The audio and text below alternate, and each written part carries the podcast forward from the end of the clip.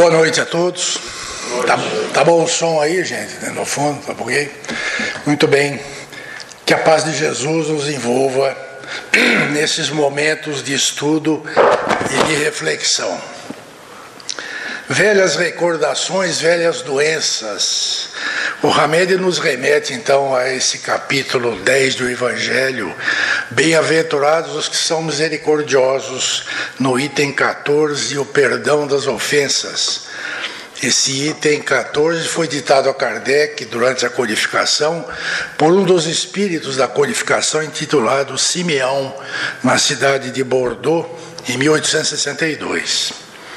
Ensina Jesus nesse capítulo 10. Se vosso irmão pecou contra vós, ide acertar a falta em particular entre vós e ele. Se ele vos ouvir, tereis ganho o vosso irmão. Então Pedro, se aproximando, lhe disse: Senhor, quantas vezes perdoarei meu irmão quando pecar contra mim? Será até sete vezes? Jesus lhe respondeu: em verdade vos digo, não apenas sete vezes, mas sim setenta vezes, sete vezes. Então, como vocês veem, o Hamed nos coloca no dia como tema fundamental o perdão. E ele nos introduz ao estudo da noite dizendo que no nosso inconsciente profundo arquiva inúmeros clichês mentais que são resultado de nossas velhas recordações danosas, herdadas de várias épocas, desde as nossas vidas pregressas que se perde aí na, na noite dos tempos, e mesmo da vida atual, certo?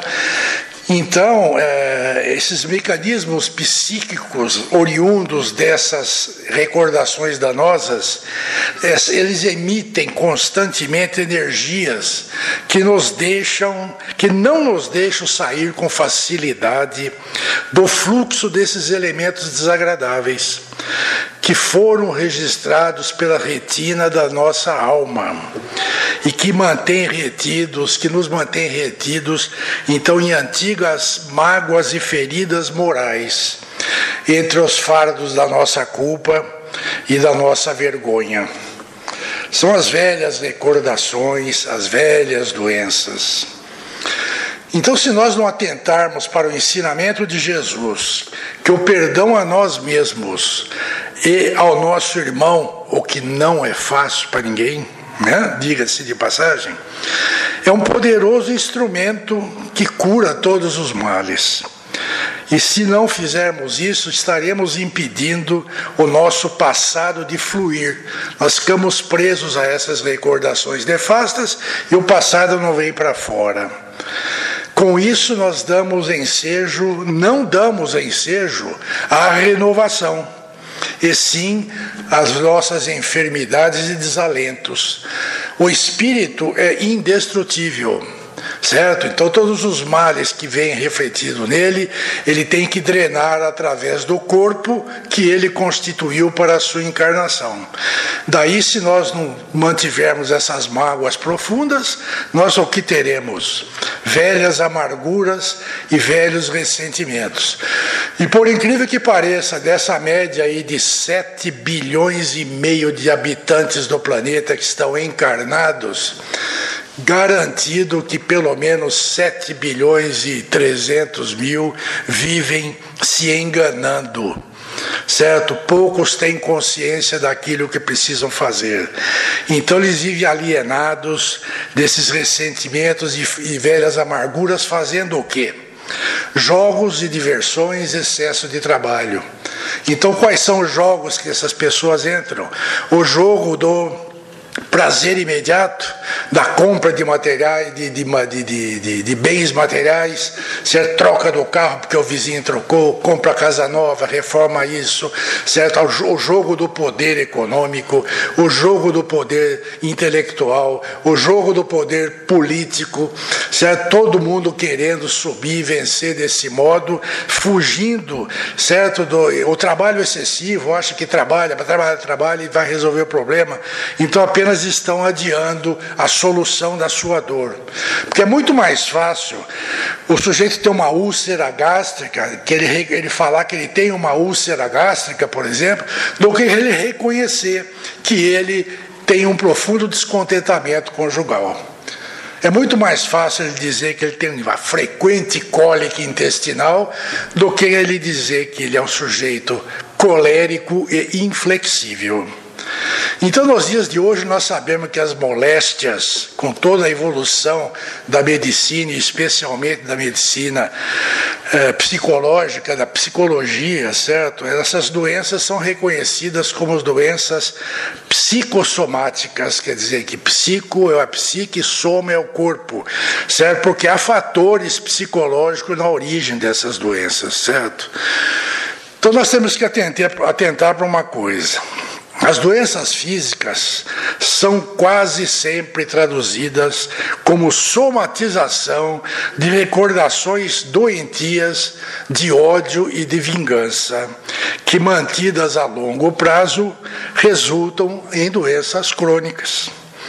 Quanto mais tempo nós mantivermos abertas as nossas feridas, as nossas chagas do passado, maior será a gravidade dos sintomas nossos, nossos sintomas, né, de prostração e abatimento orgânico.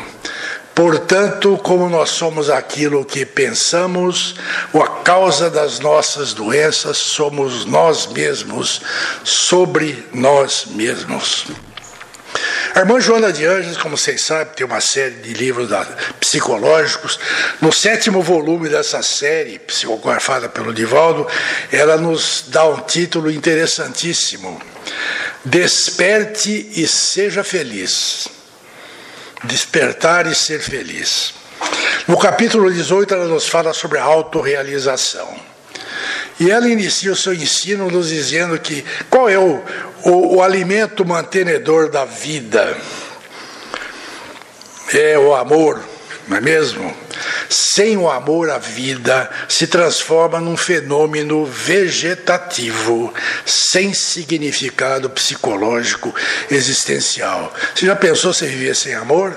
Que vida que seria essa? O amor irradia-se como a luz ele não se macula com ressentimentos, com dissabores, com amarguras. Ele perdoa naturalmente, porque ele não se melindra com ofensas ou agressões. Aquele que esparze amor vive em paz de consciência. Se nós anelamos pela nossa autorrealização, que é realmente nós nos descobrirmos como espíritos, certo?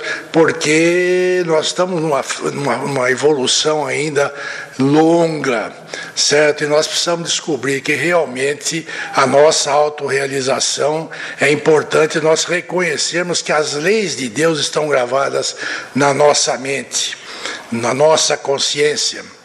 E o fato de nós ainda não sermos perfeitos, o fato de um diamante, porque nós somos uma luz, uma centelha divina, uma pequena centelha do todo que é o, que é Deus, né? Então, se nós eh, temos ainda o nosso diamante mergulhado no lodo, ele não deixa de ser um diamante por causa disso. Então nós precisamos retirá-lo de lá e limpando aquela gangue, aquela sujeira, até que ele reflita a luz que ele tem.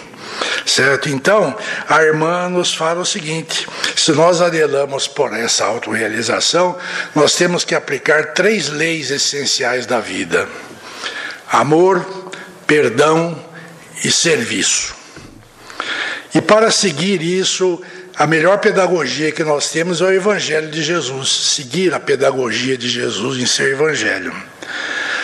Ama, assevera Jesus.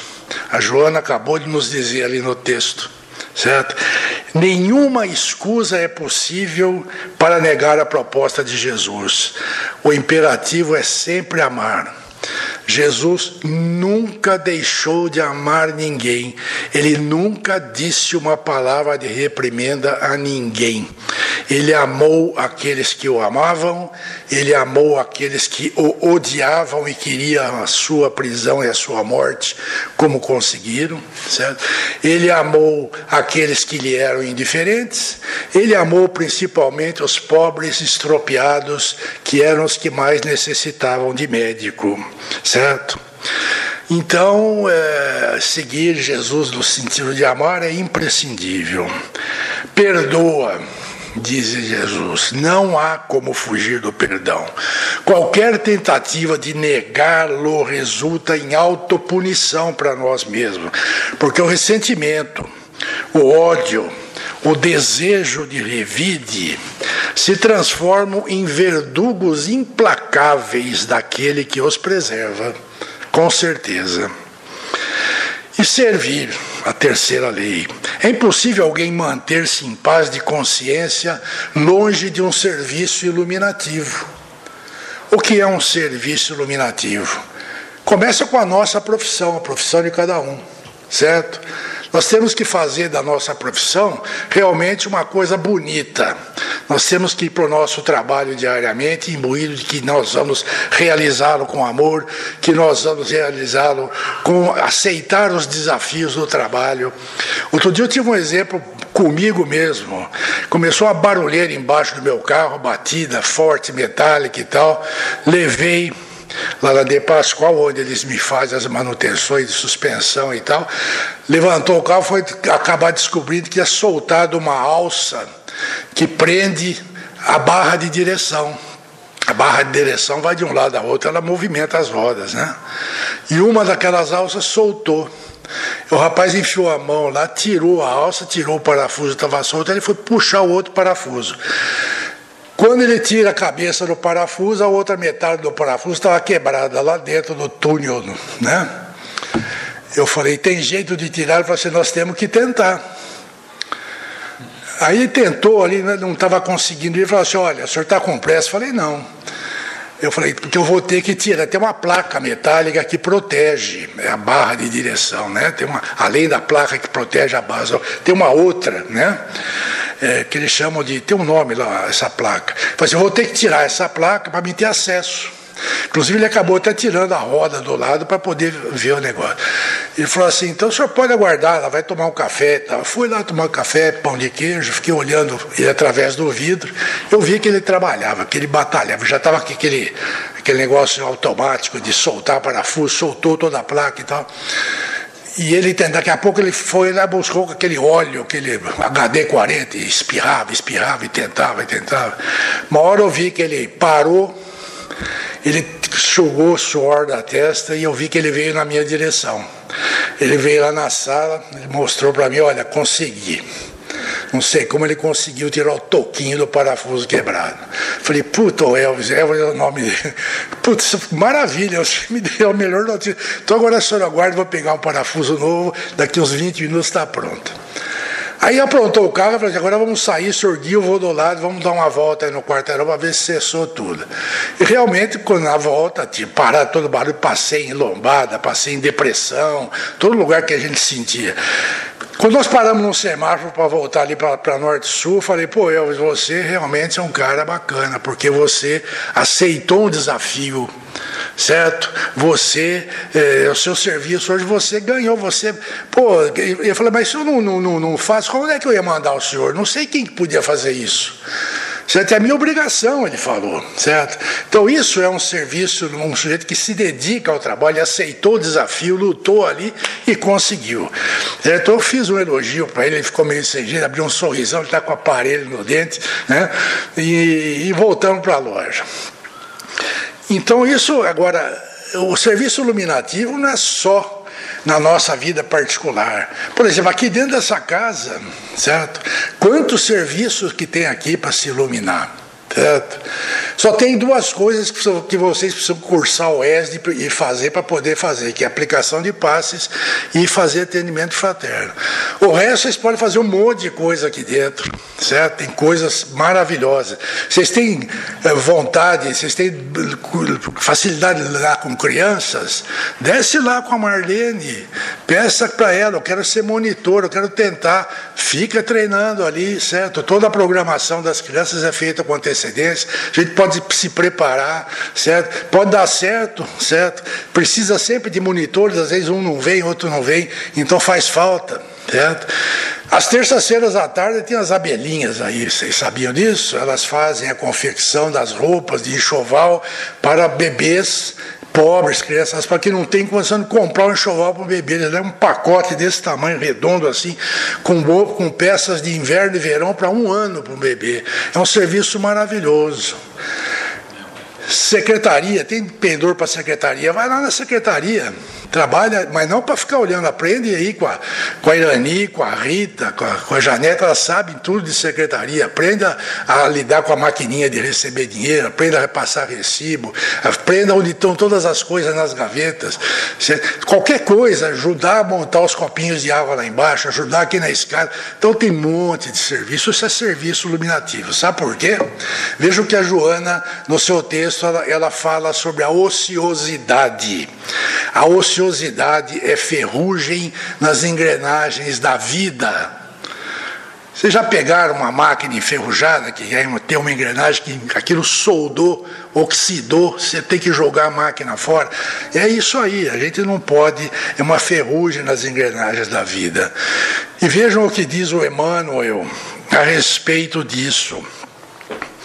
O nosso irmão fala que o perigo está que o homem seja ocioso. Quem trabalha deve sempre esperar o melhor, mas quem perde o tempo alcançará a miséria. O trabalhador possui o tesouro da paz de cada dia. O ocioso encontra cada noite o padecimento da insatisfação. Quando a gente trabalha, né?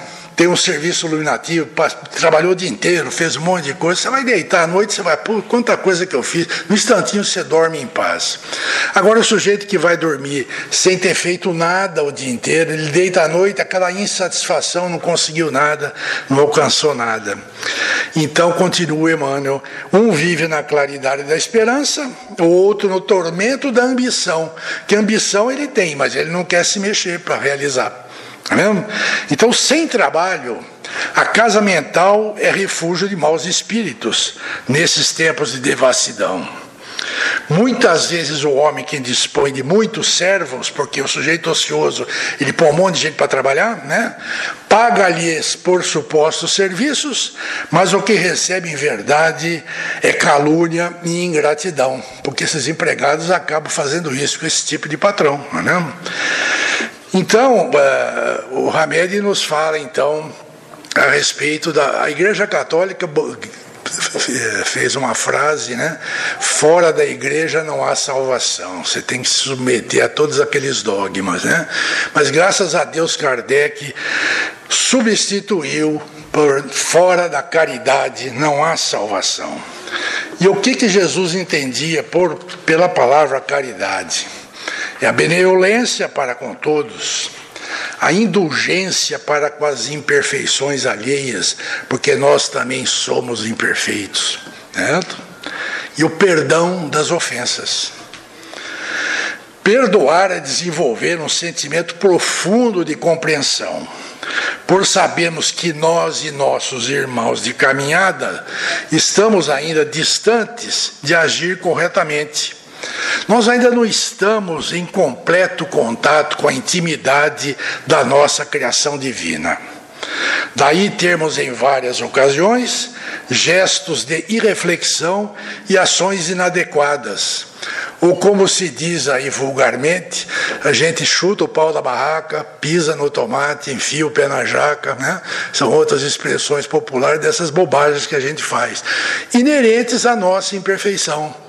E essa imperfeição ela só vai sendo corrigida de maneira lenta, gradual e restrita. Nós não vamos corrigi-las numa encarnação só, não dá. certo? Nós precisamos ter paciência e ir corrigindo lentamente. Por isso, diz o Hamed, nós nos libertaremos das, dessas nossas velhas doenças, quando as velhas recordações do não perdão deixarem de comandar o leme das nossas vidas. Vocês já ouviram a palavra egrégora? Egrégora vem do grego egregorien, que significa velar, vigiar. A egrégora é, uma, ela é criada por pensamentos e sentimentos nossos, que adquire vida e é alimentada pelas mentalizações e energias psíquicas que nós temos. Ou seja, a nossa psicosfera, aquilo que nós carregamos em nós. Então, se nós estamos numa boa psicosfera, quando nós entramos no ambiente, o pessoal fala: Ô, oh, Fulano chegou, vai lá, faz questão de abraçar, você irradia coisas boas. Se você não está bem, você irradia coisas más, as pessoas se afastam. Então, essa psicosfera ela pode ser individual ou coletiva, dentro da família, dentro do, da, da, unidade do trabalho, na comunidade que nós frequentamos, no planeta todo. Então, a egrégora é uma entidade autônoma que se forma pela persistência e pela intensidade das correntes emocionais e mentais.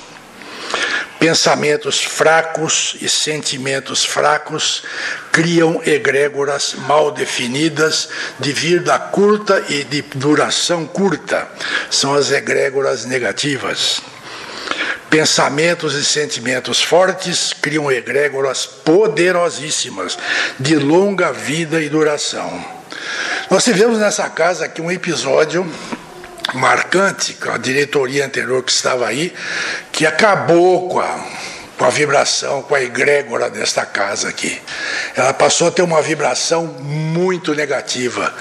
Muitas pessoas começaram a se afastar da casa, até hoje não voltaram. Sentimos, muitos voltaram, estão aí, mas sentimos saudade de muitas caras, amigas que víamos aqui e não vemos mais. Elas se afastaram porque estavam se sentindo mal com aquela egrégora negativa, comandada por forças negativas das trevas, realmente é, altamente perniciosas. Então nós iniciamos um trabalho longo de recuperação da casa, certo? A irmã Joana nos auxiliou muito porque ela falou: "Vocês abriram as portas, agora vocês tratem de corrigir". E só a hora que nós começamos a trabalhar, certo? Ela, ela espiritual começou a nos ajudar. Foi longo o trabalho, mas valeu a pena. Todas as vezes que nós fazíamos uma reunião mediúnica fora aqui da casa, para voltar ao trabalho, tinha uma mensagem, tem um livrinho pequenininho da, da irmã Joana que ela tem mensagens curtinhas. Toda vez que abria uma mensagem daquele livro, o que que vinha?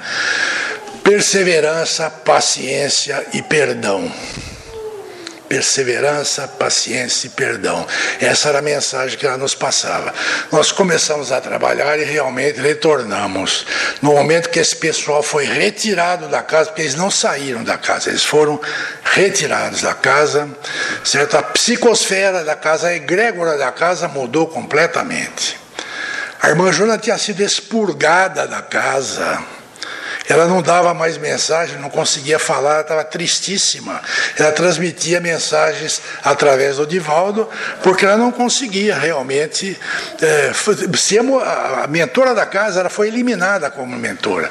Ela foi expurgada, inclusive, da apostila do passe, ela e o Divaldo certo? Que eu descobri isso sem querer. E, o pessoal limpou todos os computadores da casa, deixou vazio.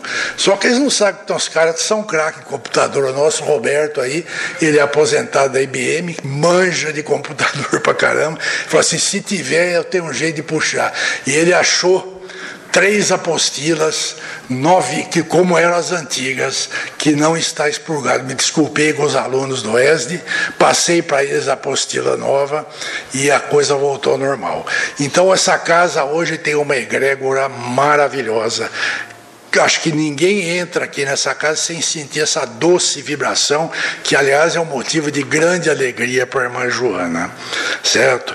Então, gente, existem certos lugares do mundo certo que tem egrégoras poderosíssimas. Vou citar três cidades. Aparecida no Brasil, Lourdes na França e Fátima em Portugal. Essas egrégoras dessas regiões são poderosíssimas porque elas foram formadas pela fé e pela mentalização dos devotos. Acho que não existe quem não vá a um lugar desse que não saia sensibilizado. Mesmo que o sujeito seja indiferente, ele vai só para levar uma avó que está doente, ele não está dando nem bola, ele chega num lugar desse, é impossível que ele não seja tocado pela vibração dessa egrégora do lugar, você entende? Então, quando alguém entra num lugar desse e consegue canalizar para si mesmo essas energias psíquicas acumuladas nessas egrégoras, ele provoca aquilo que nós chamamos de milagre, citado entre aspas, porque não existe milagre, tudo é provado pela ciência e pelo espiritismo, certo? Por isso o Hamed sempre fala, nos falou, nós nos libertaremos das velhas doenças quando as velhas recordações do não perdão deixarem de comandar o leme das nossas vidas. Mesmo? Então, quando o, o, o Hamed nos remete, então, ao item 14, o perdão das ofensas, perdoar 70 vezes, sete vezes, né? esse ensinamento de Jesus deve marcar intensamente a nossa inteligência e falar mais diretamente aos nossos corações. Justo por excelência, Jesus ensina a Pedro: tu perdoarás sem limites. Ensinarás a, teu, a teus irmãos o esquecimento de si mesmos, que os tornará invulneráveis a agressões, aos maus procedimentos e às injúrias. Pedro negou Jesus três vezes. Por acaso Jesus colocou-o fora do colégio dos doze apóstolos? Absolutamente não. Jesus manteve, inclusive, como seu auxiliar direto. Tomé duvidava de tudo. Tudo. Ele colocou Tomé para fora? Não. Pelo contrário, da cruz, Tomé estava no meio do olho. Com um olhar que Jesus deu para Tomé, Tomé entendeu a mensagem de Jesus. Judas, então, nem se fala, né? Talvez o, o cristão mais é, fanático que passou pela vida de Jesus, nem por causa disso ele deixou de perdoar. Não? Então essa, essa, essa, essa coisa do perdão está lá. Jesus já tinha ensinado na sua oração dominical: perdoai as nossas ofensas, assim como nós perdoamos a quem nos tem ofendido. Não nos deixe cair em tentações e livra-nos de todo mal. Por isso a Joana ela fala no seu ensinamento, voltando ao livro que eu citei, que muitos discípulos do espiritualismo hoje em dia, acomodados, querem encontrar a sua autorrealização fugindo do mundo, ou negando o mundo, ou detestando o mundo. Assim não é possível. Fugir é um ato de desamor, Negar e dificultar o entendimento, o perdão às agressões, aos conflitos. Detestar é uma escusa para não servir. Então, nessas condutas, o que, que prevalece? O egoísmo perturbador. Então, nós vamos fazer o que? Manter aí as velhas doenças e as velhas recordações? É problema nosso, a escolha é sempre nossa, nosso livre-arbítrio. A saúde, gente, nem sempre vem da medicina, com toda a evolução da medicina hoje, inegável, né? Inegável isso. Na maioria das vezes a nossa saúde vem da nossa paz mental, da paz no coração, da paz na alma.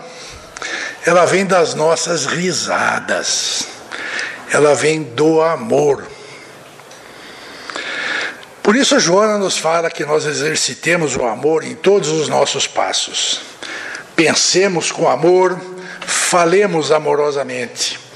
Com o sentimento de amor ampliado, nós perdoaremos com facilidade, pois entenderemos que o outro, seja nosso opositor, seja o nosso adversário ou o nosso perseguidor, está mal com ele próprio enfermo sem o saber, necessitado de socorro, perdoando sinceramente aquele que nos trazem problemas, nós estamos colaborando com o bem. Desse modo, nós estamos passando de um estágio de serviço de solidariedade e de ação construtiva a favor de todos e do orbe terrestre em si, que é onde nós encontramos, nos encontramos em processo de evolução. Então, se realmente nós anelamos pela nossa autorrealização, amemos muito, sirvamos e perdoemos 70 vezes 7 e muito mais. Então, para encerrar, vou deixar com vocês uma outra mensagem do Emmanuel a respeito do amor e do perdão. Diz o eminente mentor: Você sabe quem foi o Emmanuel há dois mil anos atrás? O orgulhosíssimo senador Públio Lentulus Cornélius, um orgulhoso romano perseguidor das, da, dos cristãos e tudo mais. Quem é ele hoje? Alguém não sabe quem é o senador orgulhoso hoje? É o nosso Emmanuel, gente. Veja a evolução desse espírito desde lá, do, do, do princípio do, do, cristianismo. Hoje, o, o, orgulhoso senador Públio Lentulus Cornélius é o nosso queridíssimo Emmanuel. Ele nos deixa a seguinte mensagem. Somente as lições do Cristo, bem vividas por nós, conseguirão resgatar-nos, eliminando os elos escuros do ódio e da vaidade, egoísmo e desesperação a que nos acorrentamos. Compadece-te de todos, dos superiores e dos inferiores, dos que te auxiliam e dos que te escarnecem dos vivos e dos mortos. Não retribuas o mal pelo mal. Ama muito, perdoa sempre. Só assim fará luz em ti mesmo para que possas discernir a verdade. Só assim farás luz em ti mesmo para que possas discernir a verdade. Obrigado a todos pela doce presença e atenção. Que a paz de Jesus esteja em vossos corações. Boa noite.